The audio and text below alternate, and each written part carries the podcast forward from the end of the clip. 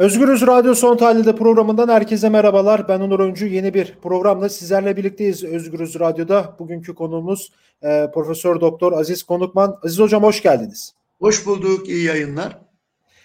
Evet, e, mecliste 2001 yılı 2021 plan ve bütçe görüşmeleri genel kurulda başladı. Aslında görüşmeler işsizlik, yoksulluk ve pandeminin gölgesinde de geçiyor diyebiliriz.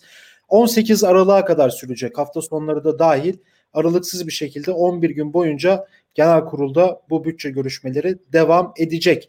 Şimdi bugünkü görüşmelerde parti e, mecliste grubu olan partiler söz hakkı tanındı. Onlar konuştu. Konuşamayan e, çok sayıda da grubu olmayan e, partili milletvekilleri vardı. Örnek verirsek onlardan biri de Erkan Baş sosyal medya hesabından da zaten kendisi de paylaştı. Yani bir türlü konuşamıyoruz, söz hakkı alamıyoruz diye e, ifade etti. Şimdi Bütçe görüşmelerini bugün Aziz Konukman'la konuşacağız. Aynı zamanda da e, asgari ücreti de kendisine sormak istiyorum. Hocam ilk önce şuradan başlayalım. Şimdi Cumhurbaşkanı Yardımcısı Fuat Oktay bugün açılış konuşmasını yaptı. Fuat Oktay'ın e, yaptığı konuşmada aslında ekonominin gerçekten pürüpak olduğunu ifade etti kendisi ve 2021 yılı içinde %5.8'lik bir büyüme beklediğini söyledi. Şimdi hocam geçtiğimiz yıla da bakarsak e, siz bu açıklamayı gerçekçi buluyor musunuz?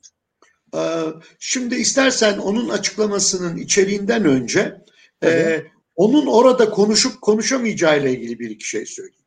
Tabii ee, hocam. Yani bir kere e, meclisin muhatabı olamaz şey. E, Cumhurbaşkanı yardımcısı. Niye? Cumhurbaşkanı yardımcısı bir kamu görevlisi. Seçimle gelmemiş oraya.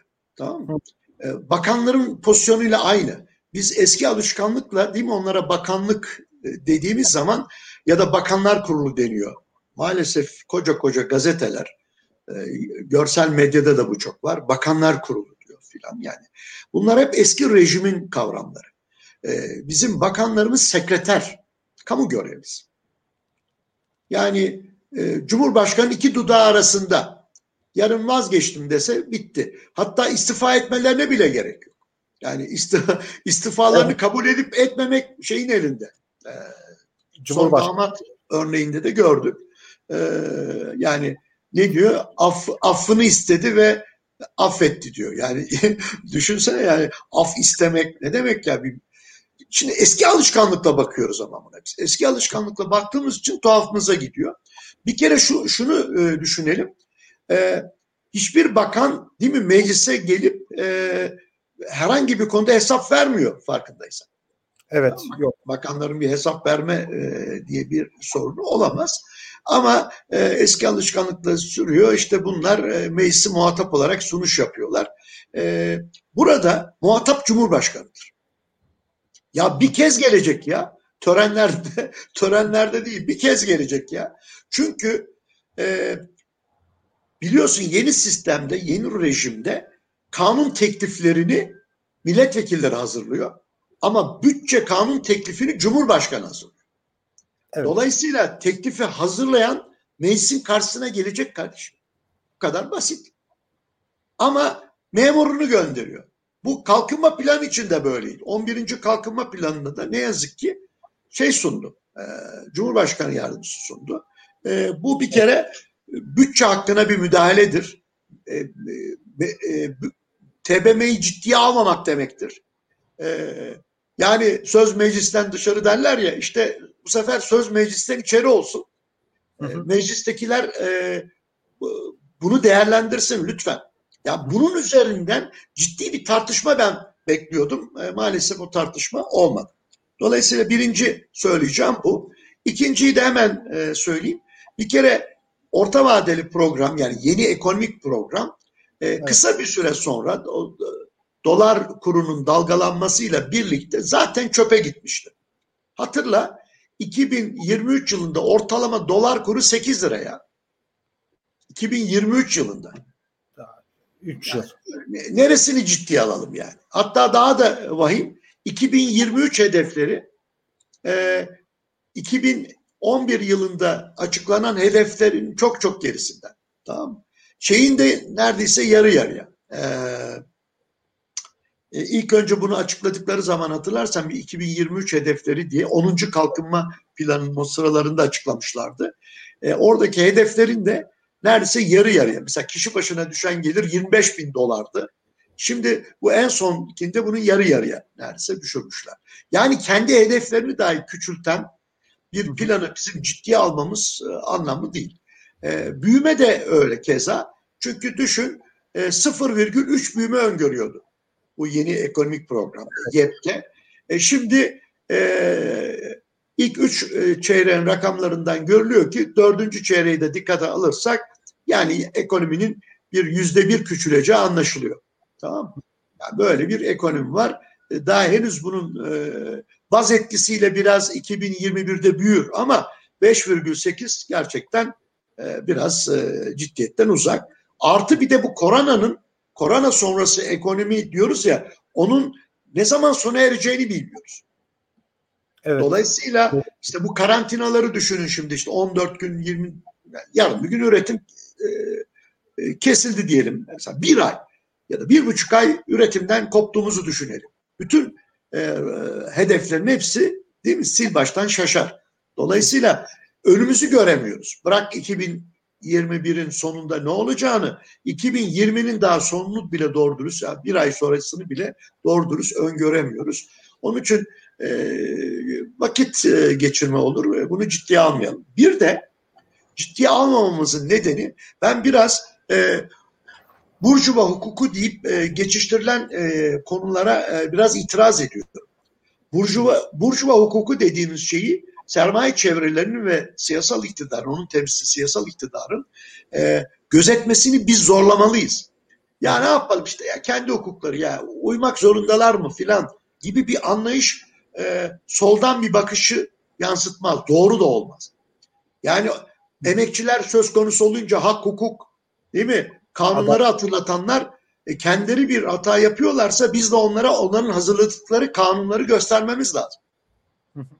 Şimdi e, bu Cumhurbaşkanı yardımcısının e, yaptığı bu tahmin e, resmi gazetede yayınlandı. Yeni ekonomik program adı YEP. Eski adı orta vadeli program. 2021, 22, 23 yıllarını kapsıyor. Bir kere bu belge Eylül'ün ilk haftasının sonunda yayınlanması gerekir. Takvimine bakarsan bu 6 Eylül. 5018 ee, sayılı bir yasa var. Bu bütçenin anayasası gibi. O anayasası diyor ki kardeşim orta vadeli programı sen Eylül'ün ilk haftasının sonunda takvime göre. Bu 6 Eylül oluyor. Ne zaman yayınlandı? 29 Eylül.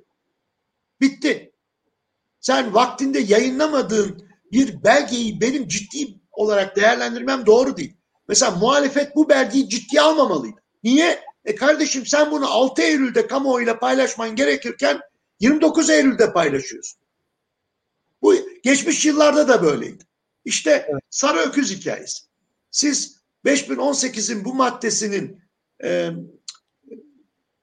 bu maddeye uyulmayıp yasa dışı bir şekilde o takvime uymadan bir belgeyi resmi kabul edersen geçmiş yıllarda olduğu gibi sen o zaman ne oluyorsun? Bu, bu hukuk dışı tutumları meşrulaştırmış oluyorsun muhalefet olarak. Oysa diyecekti ki ben orta vadeli programı yani yeni ekonomik programı tanımıyorum kardeşim. Niye? Çünkü hazırlanması gereken yasanın takvimine göre hazırlanmamıştır. O takvimi aşmıştır. Daha bitmedi. Bütçe orta vadeli mali plana göre hazırlanması lazım. Çok net. Orta vadeli mali planda Eylül'ün ikinci haftasının sonunda yani 15 Eylül'de yayınlanması gerekiyor. Ne zaman yayınlandı? 8 Ekim. Bir Bakın aylık... o da takvime uyulmuş. Tamam mı? Başka Cumhurbaşkanlığı yıllık programının mutlaka hazır olması lazım. Yani 2021 Cumhurbaşkanlığı yıllık programı olmadan bütçe hazırlanamaz. Bunu ben demiyorum. 5018 sayılı yasa diyor ki Ey kamu idareleri, seviyor ya Tayyip Erdoğan eyi. Evet. Ey kamu idareleri. Şu şu şu belgeler olmadan bütçeyi hazırlayamazsın diyor. Çağrı yapmış 8 Ekim'de bütçe çağrısı. 8 Ekim'de kamu kurumlarına bir bütçe çağrısı yapmış. Bir de rehberini yayınlamış. Bütçe hazırlarken neler yapmanız gerekir diye. Bakıyoruz oraya 8 Ekimli tarihte o resmi gazetede yayınlanan belgede Cumhurbaşkanlığı yıllık programı, orta vadeli program, orta vadeli mali plana bakarak bütçenizi hazırlayın diyor. Peki ne zaman hazırlanmış şey? e, Cumhurbaşkanlığı yıllık programı bütçe parlamentoya sunulduktan epey sonra. Yani yani galiba 23 Ekim mi ne? 22 ya da 23 Ekim. Bir bak ona lütfen. Cumhurbaşkanlığı e, 2021 yılı programı 22 ya da 23 Ekim'de yayınlanmış. Yani bütçe parlamentoya sunulduktan sonra yayınlanmış. Şimdi bunun rey belge olması mümkün mü? Yani kamu idareleri 2021 Cumhurbaşkanlığı programı olmadan bunu hazırlıyorlarsa bu sarayın bütçesi olur. Yani saraydaki uzmanların hazırladığı bir şey olur. Bakanlıkların hazırladığı bir belge olmaz. Başka başka ne var? Diyor ki 15 günlük süre veriyor. Yani 8 gün 8'inde çağrıyı yaptık ya. 15 gün ekleyelim 23 Ekim'de çalışmalarınızı bitirin diyor. Ondan sonra müzakere edin diyor. Arkasından da e, söyleyiver adına bütçeyi parlamentoya sunun diyor. Şimdi bakın 8 Ekim'e 15 gün eklersek 23 Ekim. Oysa 17 Ekim'de bütçenin sunulması lazım. Şimdi bak kamu idareleri Cumhurbaşkanı'nın direktifini dinleseler kanunun gereğini yapsalar bütçeyi ancak 23'üne e, kadar tekliflerini hazırlayıp strateji bütçe başkanlığına gönderebilirler. Cumhurbaşkanına bağlı. Bakın bu da hazır değil. Yani buna uyulmamış. Aslında hiçbir kurala, hiçbir şeye uyulmamış. Buna, onu hatırlatmaya gel- e, geliyorum. Ee, daha bitmedi. Bir de diyor ki Cumhurbaşkanı e, bunlar yeni bir şey getirdiler. Bir torba yasayla 5018 sayılı yasada değişiklik yaptılar. Mesela değişikliklerden bir tanesi şu. Cumhurbaşkanlığı programı diye bir program getirdi. 5018'de yok öyle bir şey. Ama öyle bir program getirdiler. Bütçe hazırlanırken ona da bakılması lazım. O da yok ortada. Yani Cumhurbaşkanlığı programı da yok ortada. Daha bitmedi. Cumhurba bu bütçenin bu bütçenin esaslarını değiştirdiler. Yani yeni bir sisteme geçtiler. Bu yeni sistemin adı performans e, esaslı program e, bütçe. Yeni adı bu. Peki ne zaman değişti bu? 16 Ekim tarihli resmi gazetede yayınlandı. Şimdi bak ya Onur kardeşim bir daha söylüyorum. 16 Ekim tarihli resmi gazetede sen bütçenin yeni izleyeceği tekniği açıklıyorsun. Tamam 16 Ekim. Fakat bütçede 17 Ekim'de sunulmak zorunda. Hiç ya. endişelenme. 8 Ekim tarihli bütçe çağrısında Cumhurbaşkanı ne diyor biliyor musun? Yeni bütçe tekniğine göre hazırlayın diyor. Ya Cumhurbaşkanı'na sesleniyorum. 8 Ekim'de senin getirdiğin öneri daha meclisten geçmemiş ki. Meclisten geçiş tarihi 16. Peki hazırlanmış mı? Hazırlanmış vallahi ya. Gerçekten 16 Ekim'de daha çıkacağı belli olmayan bütçe tekniği kabul edilerek 2021 bütçe teklifi hazırlanmış kardeşim. Ya neresinden tutsan elimde kalıyor. Daha bitmedi. Seni heyecanlandıracak bir tane daha söyleyeyim. Tabii hocam. Mecliste bunun 17 Ekim'de sunulması lazım. 19 Ekim'de sundular. Anayasa maddesi bu. Diyor ki anayasa 75 gün içinde diyor. Tamam mı? 75 gün içinde meclise sunulmalıdır diyor. Bakıyorsun o tarih 17 Ekim'e geliyor. Ona da uyulmamış. Daha bitmedi. Meclisin sayfasına koymaları lazım. Eksik koymuşlar. Mesela yarı yarısını koymuşlar. Maddelerini koymuşlar, cetvellerini koymamışlar. Ben cetveller olmadan, bağlı cetveller olmadan e, yarım olur o teklif. Bütçe teklifi yarımdır. Tamam mı? Bir kısım cetvelleri plan bütçe komisyon milletvekillerine vermişler. Öbür milletvekillerinin haberi yok. Yani mecliste görüşmeyi yapacak adamların haberi yok. Özetle şöyle söyleyeyim. Nereden tutsan elinde kalıyor. Şimdi senin de bileceğin bir şey var bir kural vardır. İdare hukukunda bir kural vardır. Usulüne uygun sevk edilmeyen dosya, evrak esastan görüşülemez. Evet. Sen işsizsin. İşsiz değilsin. Radyoda ne güzel program. Bir dilekçeyle başvurdun bir yere işe alınmak için. Eğer evrakta eksiklikler varsa seni davet etmeyebilir. İade eder sana. Sen de şunu diyemezsin. Ya ben çok kaliteli adamım. Aradıkları adam bendim. Ya kardeşim usulüne uygun evrak sevk et önce. Şimdi bizim yasa 5018 sayılı yasa bunu düzenlememiş. Yani ben şöyle bir çağrı yapıyorum. Diyorum ki usulüne göre hazırlanmamış bir şey bütçe teklifi geri iade edilmelidir diyorum Cumhurbaşkanı. Fakat 5018'de böyle bir düzenleme yok. Çünkü öngörmemişler. Hiç böyle bir şey olmamış. Yani mutlaka yasalara uymuşlar, meclise sevk etmişler. Hatta çelişkili ve usulsüzlüklerle dolu hocam. Evet, evet. Bunun üzerine yani e, 5018'e baktım iade mümkün değil. Maalesef iade yok. Ama şu var. Meclis görüşüp reddedebilir bunu. Peki reddederse ne olacak? Bütçesiz mi kalacağız? Hiç endişelenme. 5018'in 19. maddesi bunu düzenlemiş. Yani Amerika'daki gibi bir durum olmaz. Amerika'da biliyorsunuz bütçe çıkmadı zamanında. Evet. Ee, şeyler olmadı. Söyle e, devlet daireleri çalışamadı filan bir 10 gün 15 gün millet birbirini yedi. Türkiye'de bu mümkün değil. Niye? Bütçe kanunu diyor ki bütçe çıkmazsa şayet bu istenilen günde saatte geçici bütçe hazırlanır diyor. Tamam. Yani eski ödenekler geçen yılın ödenekleri belli bir oranda artırılır, ülke bütçesiz kalmaz. Ama bu arada o da mı kabul edilmedi? Merak etmeyin diyor. Yeniden değerleme oranı kadar eski ödenekleri artırırsanız yeniden değerleme oranı ilan edildi. 9,11 tamam mı? Hani bir enflasyon göstergesi o. O da mı olmadı? Bak ne seçenekler var. O da mı olmadı? Reddedin.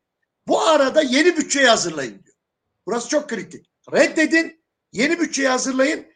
Geçici bütçeyle zaten e, maaşlar ödenir. Yeni bütçe hazırlandığında geçici bütçe iptal edilir, yeni bütçe devreye girer. Bakın çözümler var. Ben meclisi bu şeyi reddetmeye çağırdım ve geçici bütçe hazırlamaya davet ettim.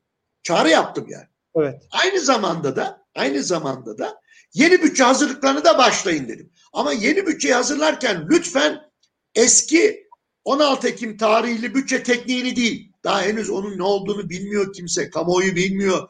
Bir bilim kurulu oluşsun, onlar karar versin. Aynı sağlıktaki gibi. Bu tekniği Türkiye için uygun mudur, değil midir filan diye. Yani e, özetle ben bunun meşru olarak tartışılmasını doğru bulmuyorum şu an biz, bizim açımızdan. Evet. Ha bir de ne var? Bir de bir durum daha oldu. Kim sundu bütçeyi? Bir memur sundu. Evet, Cumhurbaşkanı yardımcısı. Evet, burada da burada da ihlal var. Şimdi peki hiç mi bir şey söylemeyeceğiz bütçeyi? Şunu söyleyebiliriz. Özetle şunu söyleyebiliriz. Bir, dışa bağımlılığı azaltmayan, cari açığı sona erdirmeyen, yani cari açığı daha da artıran, döviz açığını, cari evet. açık döviz giderlerimizin gelirlerimizden fazla olması. Tamam mı? Yeni yatırımlara yeni yatırımları e, teşvik eden, yeni fabrikalar kurulmasını sağlayan bir bütçe değil. Tamam mı? Evet. Salgının etkilerini ortadan kaldıracak. Batıdaki gibi helik helikopter para dediğimiz para dağıtacak bir bütçe değil. Helikopter para demek şu. TC vatandaşınız olması yeterli. Eğer siz TC vatandaşıysanız helikopter gelecek. Ben ona helikopter demiyorum. Bizde biliyorsun drone. Drone çok yaygın. Drone. drone. Evet. Ha, balkonumuza gelecek drone bize para verecek kardeşim. Benim çalışıyor, çalışmıyor, kağıt toplayıcısı, efendim işsiz buna bakmayacak. Ve hepimiz evde kalacağız. Kimler hariç? Temel mal ve hizmet üretimi hariç. Sağlık çalışanları hariç. Çünkü onlar koronada ön safta. Temizlik işçileri hariç. Maz, temizlik malzeme üretenler hariç. Gıda malzemeleri üretenler hariç. Buralarda çalışacağız ama öbür madenleri kapatacağız, AVM'leri kapatacağız. Peki ya biz aç mı kalacağız? Hayır kardeşim. Kamu bugünler için vardır. Devlet bugünler için vardır. O burjuva devleti dediğimiz devletin tarihsel sorumluluğu bugünlerde ortaya çıkar. Tamam mı? Devlet evet. bunların bütün parasını ödeyecek kardeşim. Bunu sağlayacak bir bütçe değil bu. Tamam mı? Bu bütçe e, yoksuldan daha az, zenginden daha fazla vergi alan bir bütçe değil. Vur abalıya değil, vur abalıya değil, devamlı geniş halk yığınlarına yeni vergi yükleri ekleyen bir bütçe. Aslında bütçenin özeti de bu hocam aslında yani. yani son... şimdi bütün bu özellikleri saydığımız zaman şu an mecliste görüşülen bütçe böyle bir bütçe değil. Bu nedenle de reddedilmeli. Yani sadece hukuki nedenlerle değil, bu nedenle de reddedilmeli. Daha da önemlisi bu sermayeden yana bir bütçe. Ne kastediyorum? Vergi harcamaları diye bir kalem var. Bir, evet. e, bir e, tablo var. Ona bakarsan geçen yıl 195,6 milyar büyük bir çoğunluğu sermayeden olmak üzere devlet alacağı vergiden vazgeçmiş. Yani sermaye söz konusu olduğunda demiş ki devlet haklı. Yani amacı fabrikalar kurulsun, işletme hayata geçsin, istihdam yaratsın. Ben de olsam bu bu e, sahiklere itiraz etmem. Tamam mı? Biz ben servet düşmanı değilim. Yani eğer yapabiliyorsa sermaye yeni yatırımlar yapacaksa istihdamlar yapacaksa devlet onlardan bazı vergileri almamakla değil mi muafiyet istisna tanımakla iyi bir iş yapar. Niye emekçi de yararlanıyor? Kardeşim ne kadar öngörülmüş? 195,6 milyar lira 2020 için sermayeden vazgeçilen vergi gelir. Bu öngörü. Gerçekleşme bunun üstündedir tahminimce. Tamam mı? Peki niye verilmiş? Ekonomi yüzde beş büyüyecek diye. Çünkü orta vadeli programda geçen yıl için yüzde beş büyüme öngörmüş. Fakat görüyoruz ki eksi bir küçüleceğiz. Hadi diyelim ki YEP tuttu, YEP'in şeyi tuttu. Yani Cumhurbaşkanı yardımcısının dediği oldu. 2020 için öngörülen büyüme 0,3. Ya kardeşim ekonomi küçülüyor. Biz 195,6 milyarın üstünde vergiden vazgeçmişiz ya. Sermayeyi vermişiz. Halbuki sermaye vermeseydik. Bak sermaye vermeseydik. Evet. Yoksullara verseydik değil mi? Yoksul insanlara. E, asgari ücretten sürünen insanlara değil mi? Helikopter evet. gelseydi. Helikopter demeyelim de drone. drone gelseydi, para verseydi iyi olmaz mıydı? Ama bizim devletimiz ne yaptı? IBAN numarası verdi. Buraya para yatır dedi. Ya devletimiz bizden bize para vereceğine bizden para istedi ya. Evet hocam tam da aslında oraya gelmek istiyorum evet. ben. Yani bir, bir şekilde askeri ücrete de bunu bağlayacağım. Şimdi hocam evet. Cumhurbaşkanlığına ayrılan bütçe var. Siz çok bütçe detaylarına girmek istemiyorsunuz ama yani 4 milyar 39 milyon TL'lik bir bütçeden bahsediliyor. Cumhurbaşkanlığının pro- propagandasını yapan aslında Cumhurbaşkanlığı İletişim Dairesi'ne 422 milyon TL'lik bütçe belirlenmiş. Yani bu paralar inanılmaz paralar. Bakıyoruz Diyanet'in bütçesi 13 milyar liraya çıkmış. Bakıyoruz Sağlık Bakanlığı'nın bütçesi bana göre eğitimle birlikte en fazla olması gerekirken ki olağanüstü koşullardayız. Pandemi var, salgın var. Milli Savunma Bakanlığı ve İçişleri Bakanlığı bütçesi bunların üstünde oluyor. Yani Sağlık Bakanlığı üstünde oluyor. Yani insanlar yoksulluktan kırılıyor. Bir işte politikacıların yaptığı işte bir propaganda ajitasyon olarak söylemiyorum. Gerçekten yoksulluk artık inanılmaz derecede derinleşmiş ve hissediliyor hocam. Siz daha da iyi bilirsiniz bunun uzmanı olarak aynı zamanda. Yani şimdi baktığımız zaman böyle bir tablo var. Asgari ücret 2400 lira, Cumhuriyet Halk Partisi 3100 diyor, disk 3800 diyor ama işte para yok hocam. İnsanlarda para yok ve baktığımız zaman da işte Cumhurbaşkanlığının bütçesi 4 milyar, iletişim başkanlığının şu kadar, işte şu bakanlığın bu kadar falan fistan. Yani insanların cebinden çıkan sürekli bir para var ve sürekli de değeri kaybolan bir para var. Şimdi siz genel böyle askeri ücretle bunu birleştirirsek bir askeri ücret yorumunuz nedir? İki bu bütçedeki bu dağılımı nasıl görüyorsunuz? Şimdi çok güzel bir noktaya işaret ettin. Şimdi Cumhurbaşkanlığına o 4 milyon meselesi şu. E, biliyorsun e, itibardan tasarruf olmaz dedi Cumhurbaşkanı. Evet. Yani bu kendim için bir şey ya. istemiyorum dedi. Cumhurbaşkanlığı itibarı için dedi. Şimdi e, e, bir sürü bakanlığın bütçesini alıyorsun tamam mı? Diyelim ki 10-15 tane 12 tane Diyanet'in bütçesi onlardan fazla. Bu bildiğimiz şeyler. Yeni bir durum değil. Ama evet. şimdi bak sıkı dur. Deminki bahsettiğim vergi harcaması dedim ya vergi almaktan vazgeçiyor dedim hani. Evet. 2020 için rakamını ne olur bir yere yaz. 2021 bütçesinde şu an meclisteki olan bütçede sermaye e, bağışlanan yani almıyorum senden ya helal olsun hoş helal olsun dediği rakamı veriyorum sıkı dur ama 230,8 milyar. Milyon demedim bak dikkat et. Hocam 230,8 milyar. Geçen sene en az 195,6 milyar.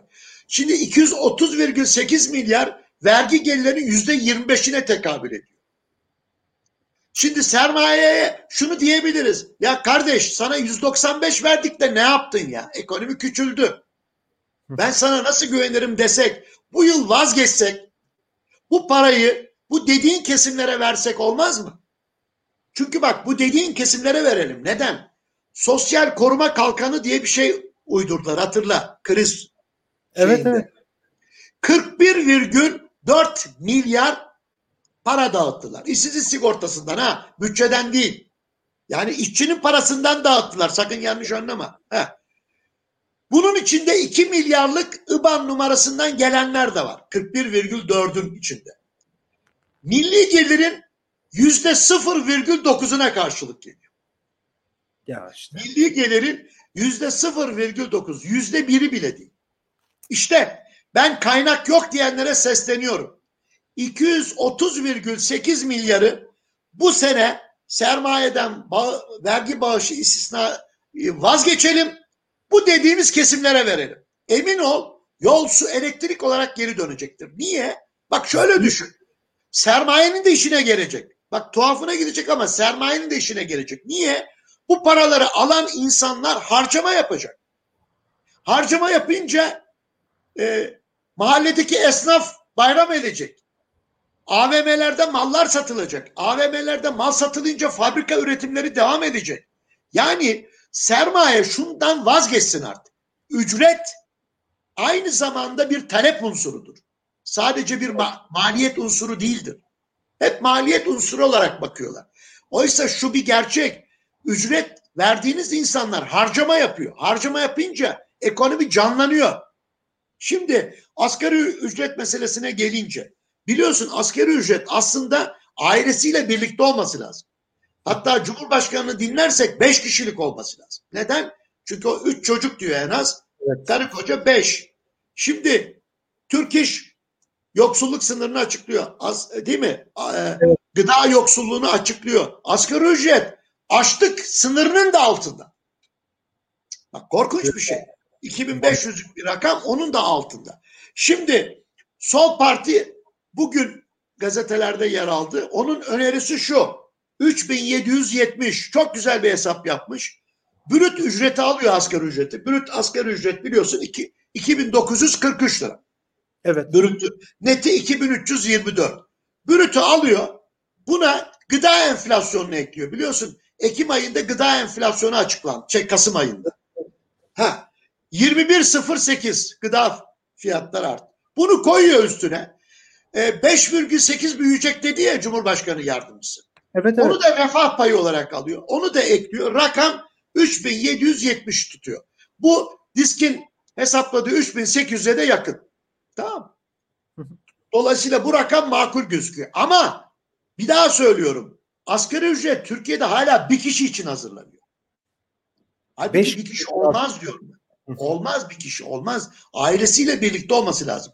Avrupa sosyal şartına biz imza attık fakat buna muhalefet şerhi koyduk. Yani Türkiye uymuyor.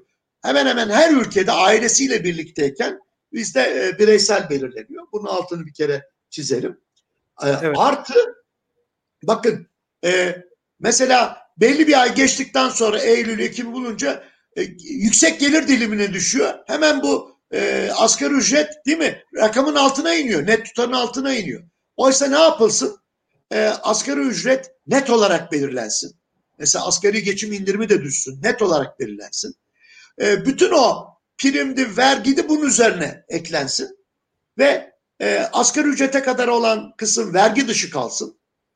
Asgari ücretin üstündeki ücretler de yüzde on beş değil, yüzde on olsun. Yani ilk vergi dilimi emekçiler için yüzde on olsun kardeşim. Yüzde on beş değil. Bütün bunlar için kaynak sorarsan işte dedim ya deminden 130 230,8 milyar. İşte kaynak orada. İşte o vergiler aslında. ya işte orada. Orada. Evet. Kaynakta belli. Servet vergisi. Servet vergisi alın kardeşim. Pamuk eller cebe değil. Bazı ülkelerde servet vergisi gündeme geldi. Duyuyorsundur Hocam, gazetelerde. Arjantin'de bu salgınla ilgili... Evet yüzde iki. Yüzde iki. Tamam pamuk eller cebe. Evet 4 milyar dolar toplanmış yani. Evet. İnanılmaz yani iyi olmasın kardeşim. Yani, yani kaynak hocam, yok lafı. Hocam kaynak yok lafı bilimsel bir laf değil. Eğer bu ülkede gelir dağılımı bozuksa bazı sınıflar bazı sınıflardan daha fazla milli gelir pastasından pay alıyorsa bazılarının serveti bu arada arttıysa adres belli. Pamuk eller cebe. Hocam çok teşekkür ederim programa katıldığınız için. Ben teşekkür ederim. Sağ olasın. İyi yayınlar Sağ olun. Evet. E, İktisatçı Profesör Doktor Aziz Konukman'la birlikteydik. Aslında konunun uzmanı kendisi. Plan Bütçe Komisyonu bugün başladı. E, bunları konuştuk kendisiyle. Hocam bir kez daha teşekkür ediyorum programımıza katıldığınız için. Ben teşekkür ederim. Olarak, Sağ olun. Evet Özgürüz olarak aslında bu 11 günlük bütçe maratonu ile ilgili e, yayınlarımız da önümüzdeki günlerde de devam edecek. Bu ayrıntıyı da verelim. Yarın başka bir bölümde görüşmek dileğiyle. Şimdilik hoşçakalın.